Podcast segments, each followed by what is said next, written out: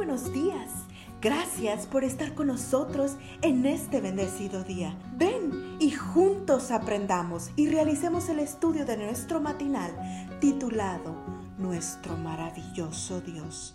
Te invitamos a recorrer con nosotros las promesas que el Señor tiene para ti el día de hoy. La reflexión de hoy se titula Calcular el costo.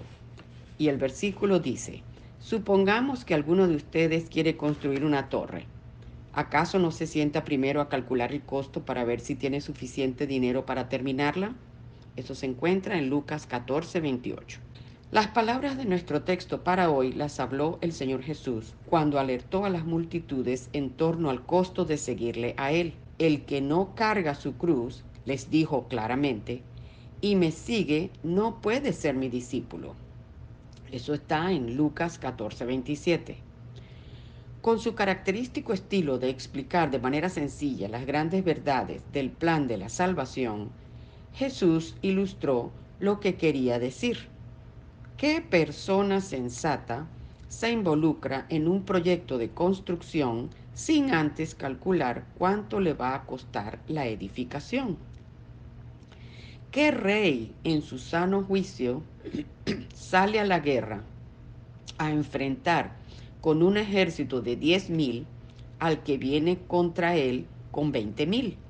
La alusión es sin duda a que no basta con que simplemente seamos sus seguidores. El Señor Jesús quiere que seamos sus discípulos y que como tales estemos dispuestos a pagar el costo del discipulado. ¿Cuál es ese costo? Entregarlo todo sin reservar nada. Así pues, cualquiera de vosotros que no renuncie a todo lo que posee, no puede ser mi discípulo. El comentario bíblico adventista resume muy bien lo que significan estas palabras del Señor. Ser discípulos de Cristo equivale a renunciar completa y permanentemente a las ambiciones personales y a los intereses mundanos. Y luego añade esta declaración contundente. El que no está dispuesto a recorrer todo el camino, ni aún debería de comenzar. En otras palabras, el verdadero discípulo calcula bien el costo y con el poder del Espíritu Santo hace una entrega total cada día. Para él y para, o para ella, Cristo es lo primero y lo mejor de todo y lo demás es secundario. ¿No está pidiendo Dios demasiado cuando habla de renunciar a todo por amor a Él? No, al menos por tres importantes razones.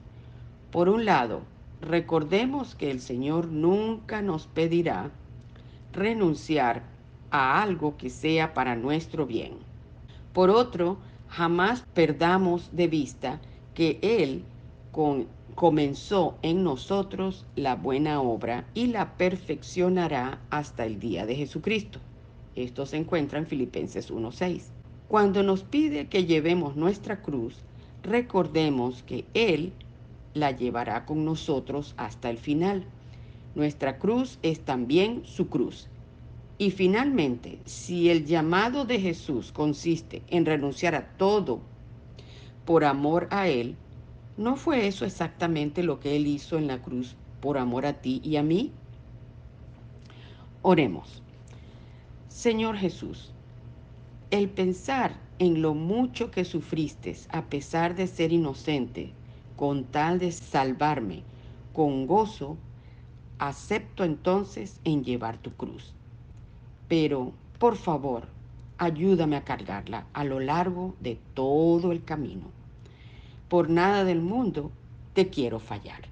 Amén. Tengan todos un hermoso y bendecido día. Cada día gracias. Gracias Dios por darnos la tranquilidad necesaria